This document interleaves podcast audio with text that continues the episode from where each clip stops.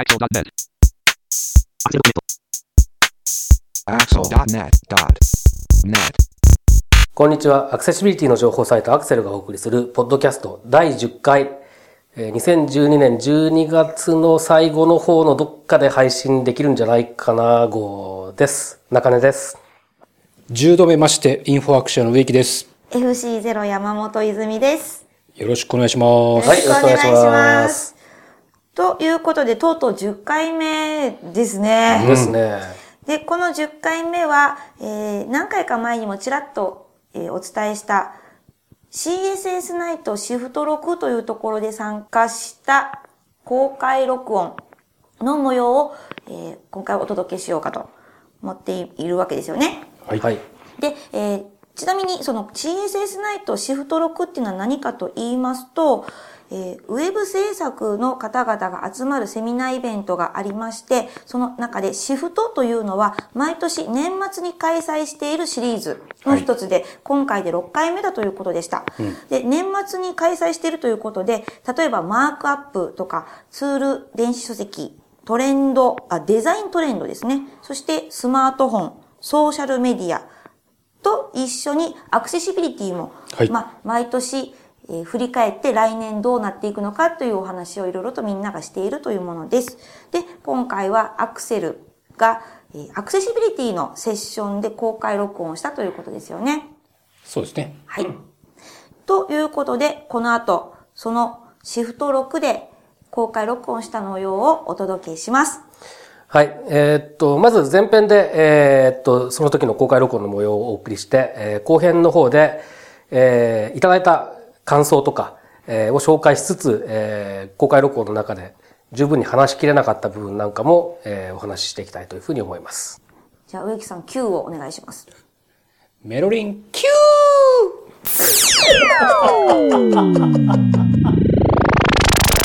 ね、えーセッション4に行きたいと思います、えーセッション4はですねもうここになんか並んでますけども今日は公開録音ということでですね、えーアクセルというサイトですよねはい。はい、えーアクセルはどんなことを説明するんですよねおそらく。おそらくはい。はい、じゃあ紹介いたします。えー CSS ナイト LP25 シフト6、あはいはいセッション4アクセシビリティアクセシビリティサイトアクセルの公開録音植木さん、中根さん、山本泉さんよろしくお願いします。はい、よろしくお願いしますよ。ろしくお願。いします。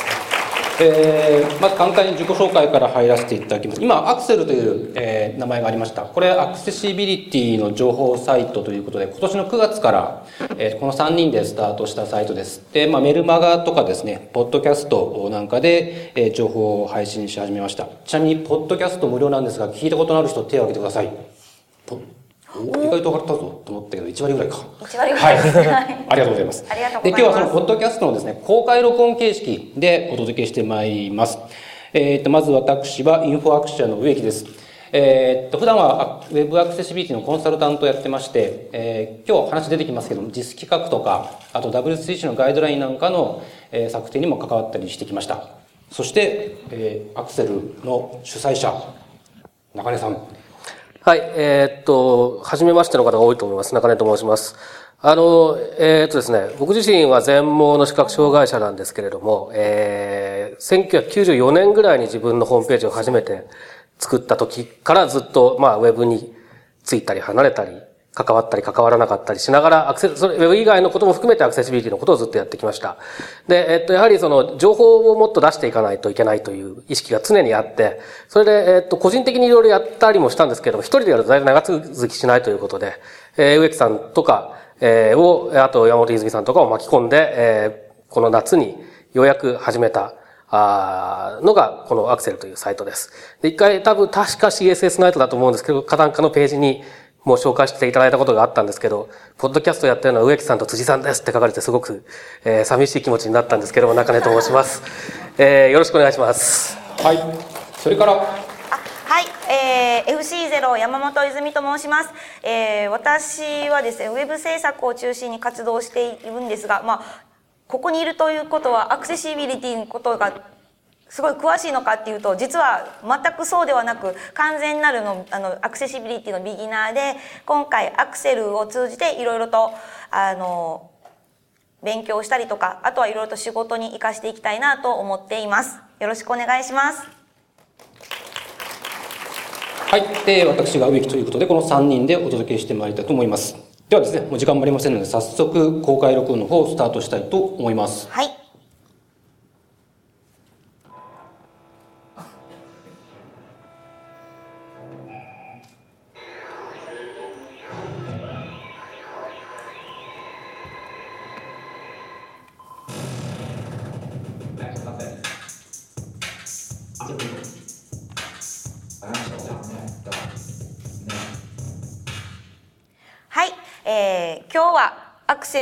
キャストは2回目の公開録音ということで今日は、えー CSS ナイト LP25 シフト6というところにお邪魔しています。山本泉です。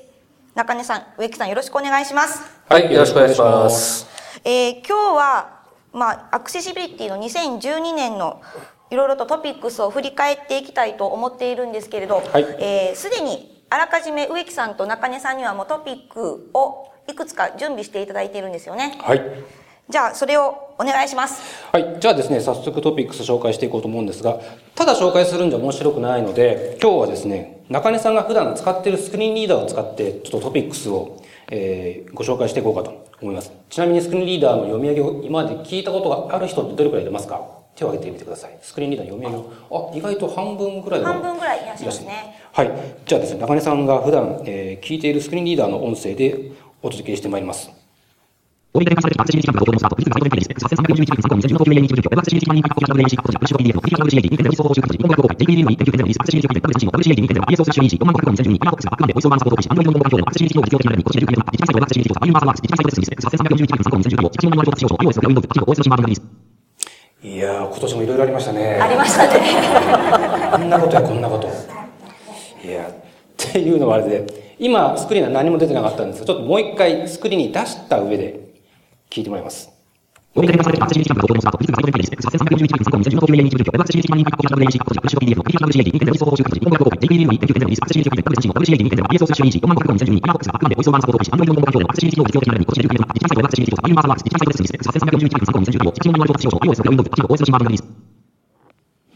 見ててもわかんないですね。中根さん、本当にこのスピードで聞いてるんですかえっと、普段は聞いてますね。ただ、今これ聞いてみるとですね、やっぱり反響してるとよくわかんないですね、何言ってるかね。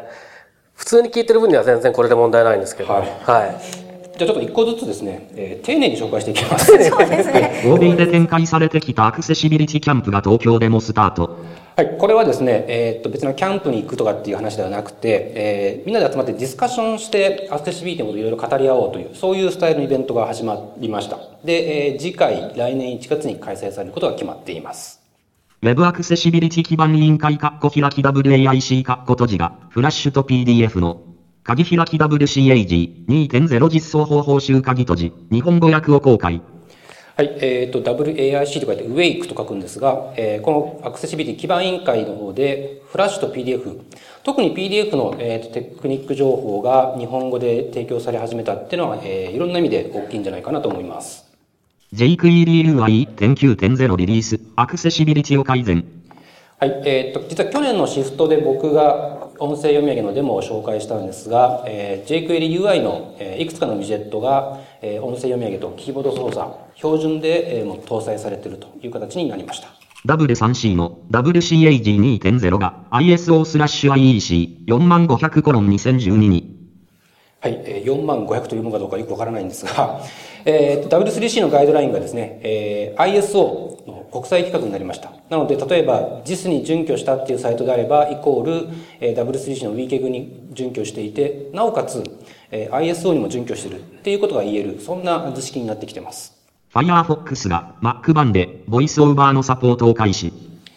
はい。えー、あと、まあ、Android 版ではですね、トークバックという Android 用のスクリーンリーダーえーがあるんですが、えー、Firefox のサポートが、えー広がってきているということで、えーユーザーの選択肢が広がってきました。読み上げえーを使うユーザーのですね。Android の日本語環境でのアクセシビリティ機能が実用的なレベルに。はい。で、えー、Android のアクセシビリティ機能もかなり頑張ってまして、えー、日本語環境でかなり使えるレベルになってきたという状況になってきています。今年で10回目となった自治体サイト Web アクセシビリティ調査 by ユニバーサルワークス。はい、えーまあ、自治体サイトの調査ということで、えー、オルト属性75%に対して見出しとか文書構造、まあ、これも多分マークアップだと思いますがこちらは19%なんですが、まあ、でも昨年と比べれば、えー、ポイントは上がってきているという結果が出てます自治体サイトで進む JIS X8341-3 コロン2010対応しかし問題のある調達使用書もはい。えー、っと、まあ、自治体サイトなんかの場合はですね、えー、総務省からの、えー、推奨なんかもあって結構取り組みが進んでるんですが、えー、たまにですね、全ページ検証してください。しかも2万ページとか、これからリニューアルするのに1万5000ページ全部、今のページをチェックしてくださいとか、えー、税金の無駄遣いとしか言いようのないそういった使用書なんかが出たりしてますので、まあ、僕が基盤委員会のサイトでコラムを書いたりしてるんですがこういったところはちょっと是正をしていく必要があるだろうなと思ってます。富士通がサイト全体で JIS X8341-3 コロン2010の東急 AA に一部準拠。はい。で、企業サイトの方もですね、えー、少しずつあるんですが、まあ、着実に取り組みが広がっていて、まあ、富士通さんなんかその代表格ですが、あと、沖電機とか日立なんかもですね、えー、対象ページをどんどん増やす形で、着々と対応が進んでいるようです。あの、iOS6 や Windows 8など、OS の新バージョンがリリース。ごめんなさい。大丈夫です。はい、ですか？はい。はい。えー、うるさいですね。はい。えー、まあ iOS とか Windows 8新しい OS 出てきましたが、まあそれに伴ってですね、まあいつも気になるのはアクセシビリティ機能なんですが、えー、ちゃんとその辺は、えー、そちらもちゃんと進化しているということですね。はい。以上がまあ、えー、10個シェアしておきたいトピックスです。すごい今年もいろいろとあったんですね。自治体サイトとかあと企業サイトがどんどんあのなんでしょうアクセシビリティに準拠しだしたっていうのは増えてきているんですね、やっぱり。そうですね、一応形になって見え始めてきたという感じですかね。わか。はい、で、あの、ここまで振り返っていただいたんですけど、一個一個また詳しく、あの、解説していただくのはちょっと時間の都合上、えもったいないので、えー、今日はこの後、植木さんと中根さん、お一人ずつに5分間、あの、思いの丈を語っていただこうと思っています。どちらから先にやりますか？じゃあ、先生なら私から。じゃあ、植木さん、よろしく、じゃあ5分間で。はい。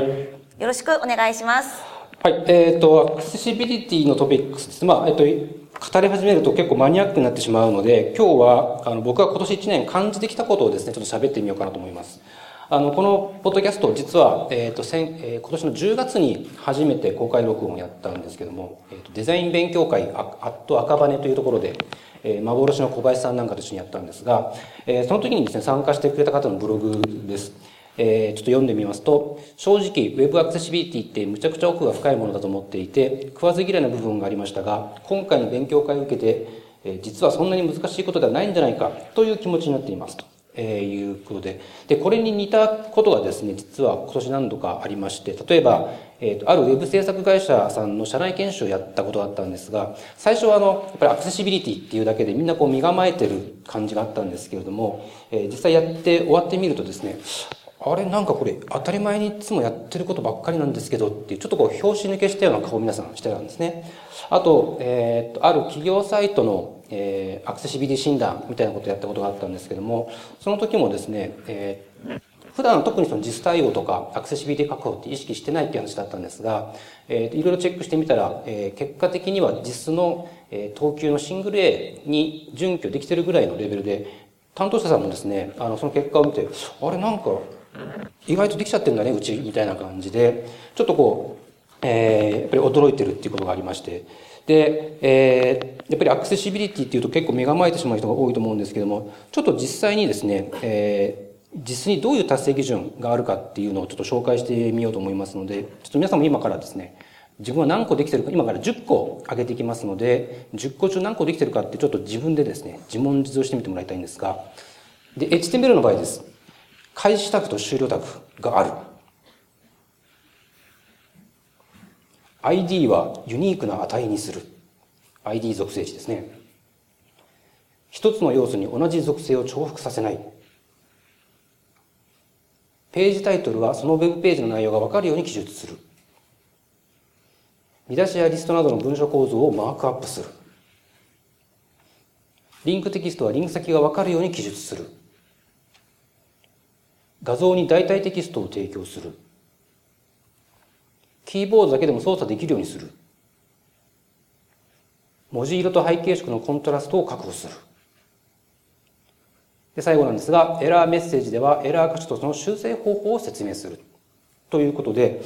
あの、どうですかね？これ結構当たり前というか、別にアクセシビリティって言われなくても普通にやってることばっかりだと思うんですけれども、えっ、ー、と、一応これ、実で言うと一番下のシングル A という等級に該当するものばかりです。で、まあ、あの、画像の代替テキストとか、あと、まあ、キーボード操作なんかも、えー、例えば、リッチ系なインターフェースになってくると結構難しかったりもするんですが、あの、やっぱりアクセシビリティってどうしても企画表のですね、実企画の表紙に高齢者、障害者と配慮設計指針なんて書いてあるので、余計にこう、えー、なんか障害者対応とかっていうふうに身構えちゃってる人が多いのかなという気もします。ただ、アクセシビリティってあの決して障害者対応とか高齢者対応だけじゃないですし、それ以上の意味があるんですよね。で、え例えばさっき言った10項目なんかをクリアすると、ソースコードがマシンリーダブルになります。で、それによって例えば検索ロボットも情報を得られるようになるだとか、え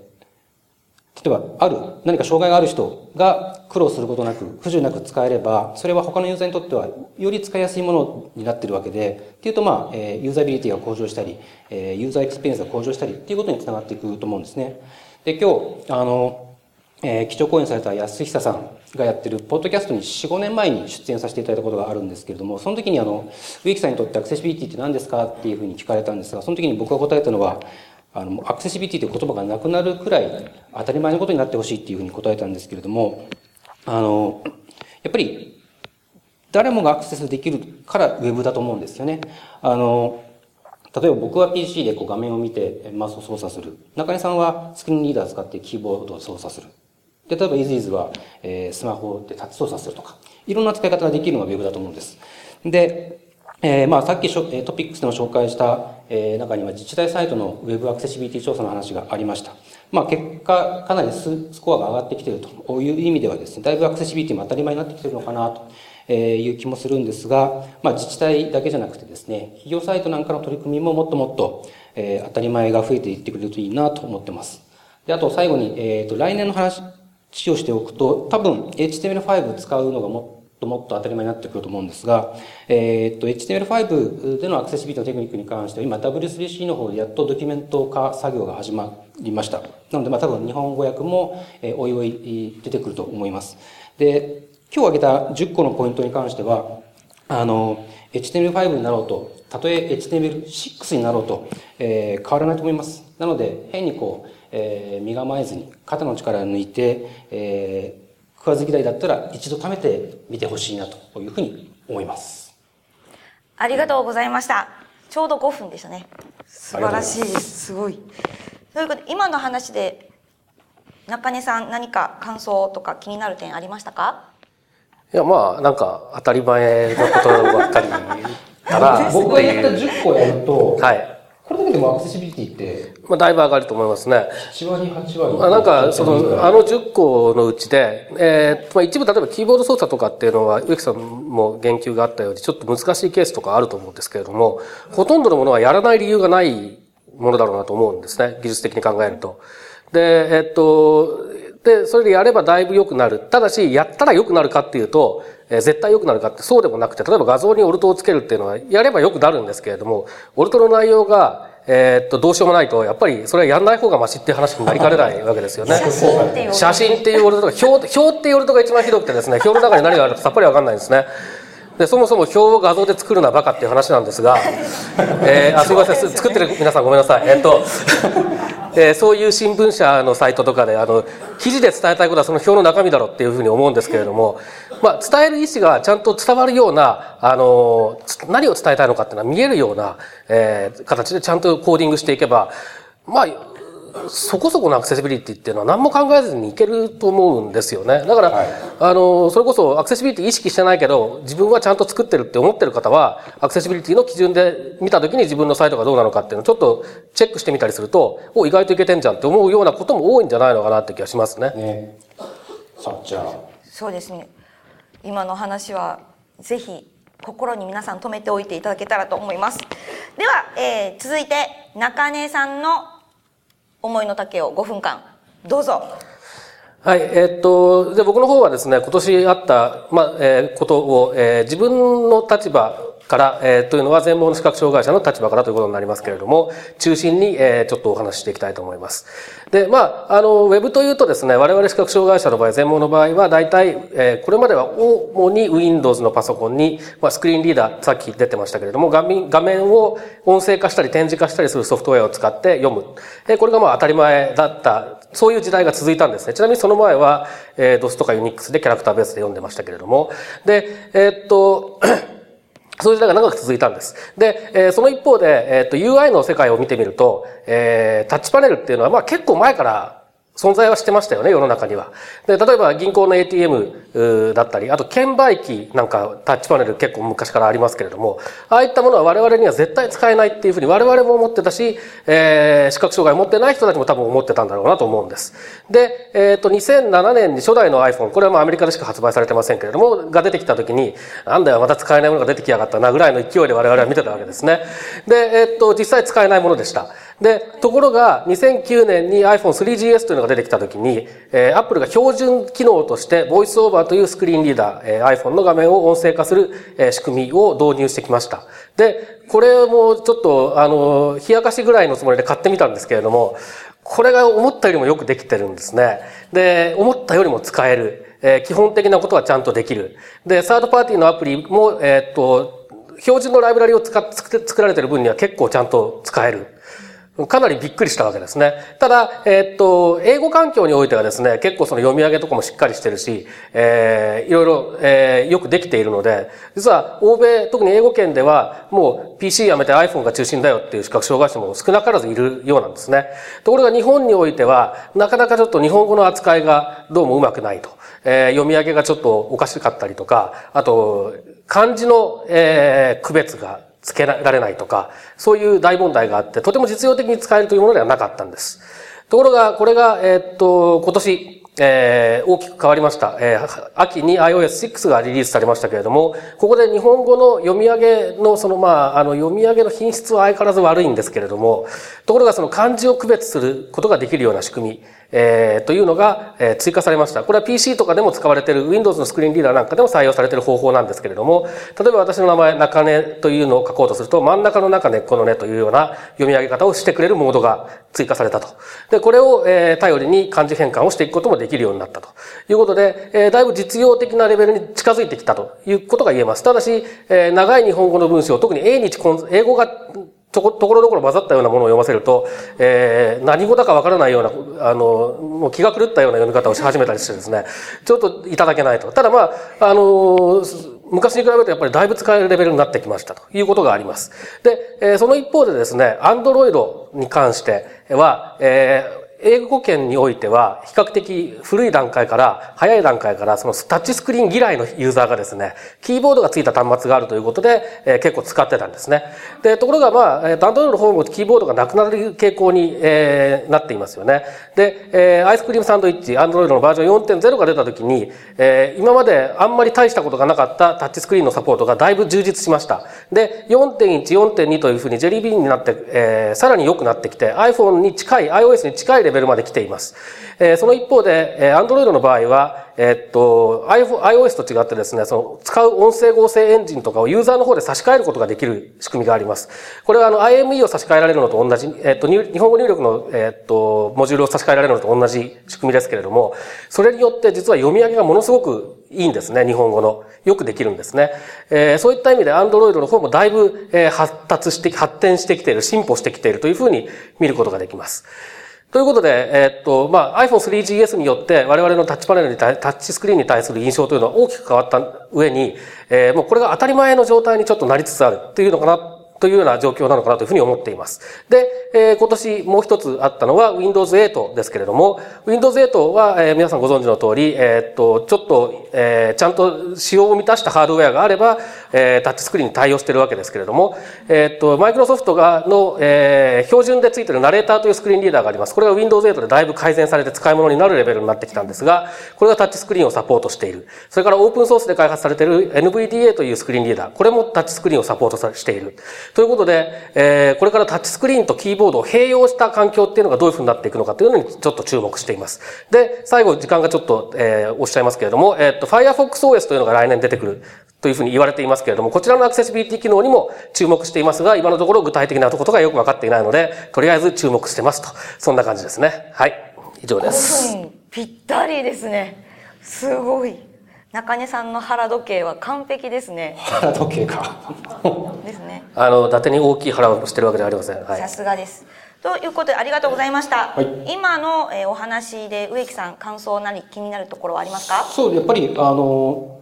数年前まではやっぱり全盲の方がパソコン使う、まあ PC だったら Windows しか使えない、携帯だったら楽々本しか選べないっていうのが当たり前だったんですけど、やっぱり iPhone が出てきた時から変わってきまして、中根さん実際 iPhone すぐ買われましたよね。えっと、比較的すぐですね。で、最近はなんかつい買っちゃったものが。えっとですね、そうですね5、5月か6月ぐらいにその Android 4.0が比較的使えるっていう噂を聞いて、うっかり、えー、Android の回線を契約してしまい、そして4.1になってだいぶ良くなったっていう噂を聞いて、なかなか自分の端末がアップデートされされないのに、5にやして Nexus 7を買ってしまい、一体何をやってるのかよくわかんなくて、持って歩くものだけ増えるし、帰ったら充電しなきゃいけないものが増えるし、もうなんか、どうにかしてほしい感じなんですけどね。でも楽しいですよね。いろいろ選べるっていうのは。そうですね。はい。あとまあ制作する側からすると、やっぱり無料で使えるスクリーンリーダー、あるいは iOS とか MacOS に標準でスクリーンリーダーが搭載されているので、チェックしやすくなってきた、チェックする環境が手軽にえ得られるようになってきたっていうことも言えるかなと思います。そうですね。ちょっと MacOS のことは時間なかったので触れなかったんですけど、MacOS もボイスオーバーというのが、標準で装備されていて、で、えー、これもまあ日本語がまたちょっとね、ちょっと実用的なレベルじゃないんですけれども、でもまあ使えなくはないと。で、英語圏ではもう Mac やめ、あ、じゃない、逆だ、Windows やめて Mac にしたっていう視覚障害者も少なからずいるようなんですね。で、えっと、標準でついてるってぐらいで無料で使えるので、えっと、例えば Web ページをサファリで読み上げさせたらどうなるのかなぐらいのテストはまあ、あの、聞きづらい音声だけど十分できるっていうふうに思っていいと思うんですね。なるほど。ありがとうございました。で、えっと、最後にちょっと私から一個質問があるんですけれど、中根さんに。あの、よくそのメールとか、あとウェブサイトで日付を書くときに、例えば今日だったら、2012年12月、12月15日っていうふうに、年月日っていうふうに綺麗に書かないと漢字で。漢字で書かないとなんかスクリーンリーダーとかで読み上げづらいからスラッシュは使わない方がいいよねみたいなことをよくよく聞くんですけどあれは結局どうなんですか？えー、都市伝説です。信じるか信じないか分からないです。えー、いやえー、っとね基本的にその、もちろんちゃんと書いてあれば、えー、それちゃんと読み上げられます。それは間違いないことなんですけれども、基本的には例えばメールならメール、その人、その人が出すメールのな、えー、そのメールの中、中ですね。それから、ウェブページだったらそのサイトの中で、えー、統一されたルール、一貫性があるルールで書かれていれば僕は問題ないと思っています。あくまでも個人的な意見として言いますけれども、例えば、えー、2012スラッシュ12スラッシュ15と書いたとします。で、それはスクリーンリーダーは多分2012スラッシュ12スラッシュ15と読み上げます。で、それを2012年12月5日、あ、15日っていうふうに、えー、聞い聞いてからすぐ脳内変換すると思うんですよ。普通にスクリーンリーダー使ってる人たちは。それ皆さんが2012すら12すら15って書いてあるやつを見たときに、あ、これは日付だと思って読み、えー、っと、理解するのと同じことなんですね。ただ、えー、っと、これがですね、12月15日っていうふうに、あの、年がない場合っていうのはちょっとややこしくて、12スラッシュ15って書いてあるやつをですね、おせっかいにも15分の12って読み上げ上がるスクリーンリーダーっていうのがあってですね、あ音声合成、音声合成があって、スクリーンリーダーのせいじゃないですね。どっちかっていうと音声合成のせいなんですけれども、はい、で、えー、っと、そうすると、わけがわからなくなるって確かにあるんです。ただ、それは、あの、そんな音声、